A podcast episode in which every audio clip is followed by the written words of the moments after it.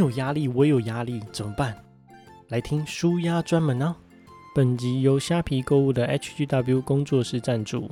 HGW 工作室是创业者的好帮手，提供客制化商品制作，帮你将天马行空的创意制作成实际的商品，让你在创业的初期省掉手忙脚乱找合作厂商的窘境。只要找 HGW 工作室，绝对让你事半功倍。对于还在思考是否离职创业的上班族，HGW 工作室也是您的好伙伴。面对长官五花八门的要求，无论是新产品的文案设计、平面广告，或者是数位行销的任何需求，都可以交给 HGW 工作室，绝对可以搞定你老板的无理要求。有兴趣的朋友，请上虾皮购物搜寻 HGW 工作室。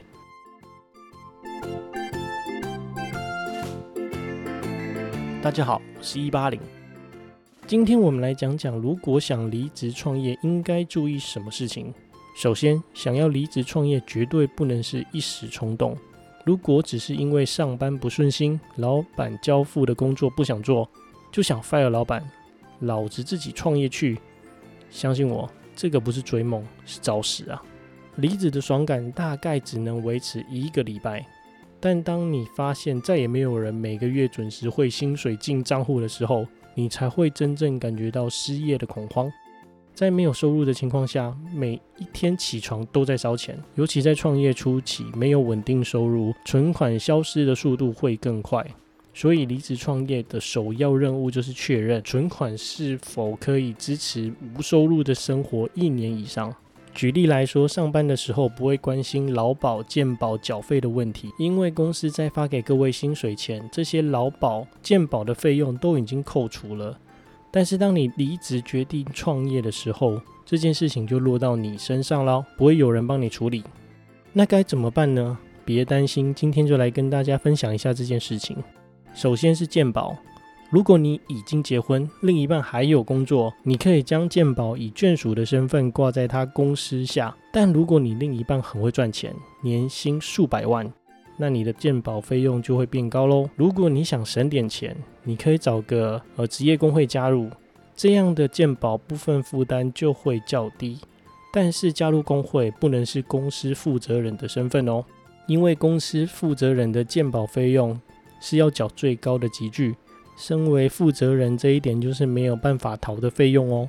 还有更令人头痛的就是五个人以上的公司，你身为负责人还要申请公司的劳健保，烧钱的速度绝对比高铁还要快啊！解决完健保的问题，还有劳保，虽然你一直觉得它会破产，别以为你不上班就可以脱离劳保的魔掌。因为只要劳保中断，就会有国民年金等着你缴呢。所以建议已经工作多年的你，还是继续缴劳保吧。至少累积投保十五年以上，等你老了之后，才能选择月领老年给付。假使未满十五年，就只能一次提领喽。那差别的就在于领多领少而已。那没了工作该怎么缴劳保呢？因为你没有了固定雇主，所以只能加入创业后工作相关的职业工会。注意哦，要跟你的工作相关。例如，你想成为专业的 Podcaster，那你就可以加入自媒体职业工会，再依照你想投保的薪资级距继续你的劳保投保，让你往后的创业生涯有点保障。那劳工退休金呢？这个跟会破产的劳保不一样，它是强迫储蓄的概念，所以你存了多少，老了就领多少。如果你也想创业后继续维持储蓄的好习惯，职业工会也是可以帮你完成这个愿望的。但是现在可没有公司提拨给你的退休金哦，你只能自行提拨啦。除了劳保及健保这些固定支出外，你的手机费用、电费、水费。网路费及房租等每个月必须缴纳的开支，都是你在离职与创业前必须要考量的。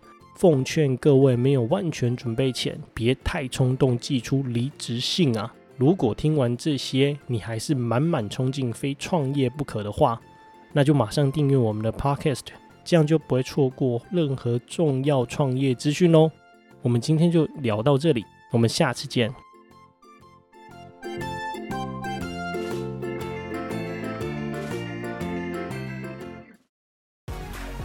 感谢你的点阅哦！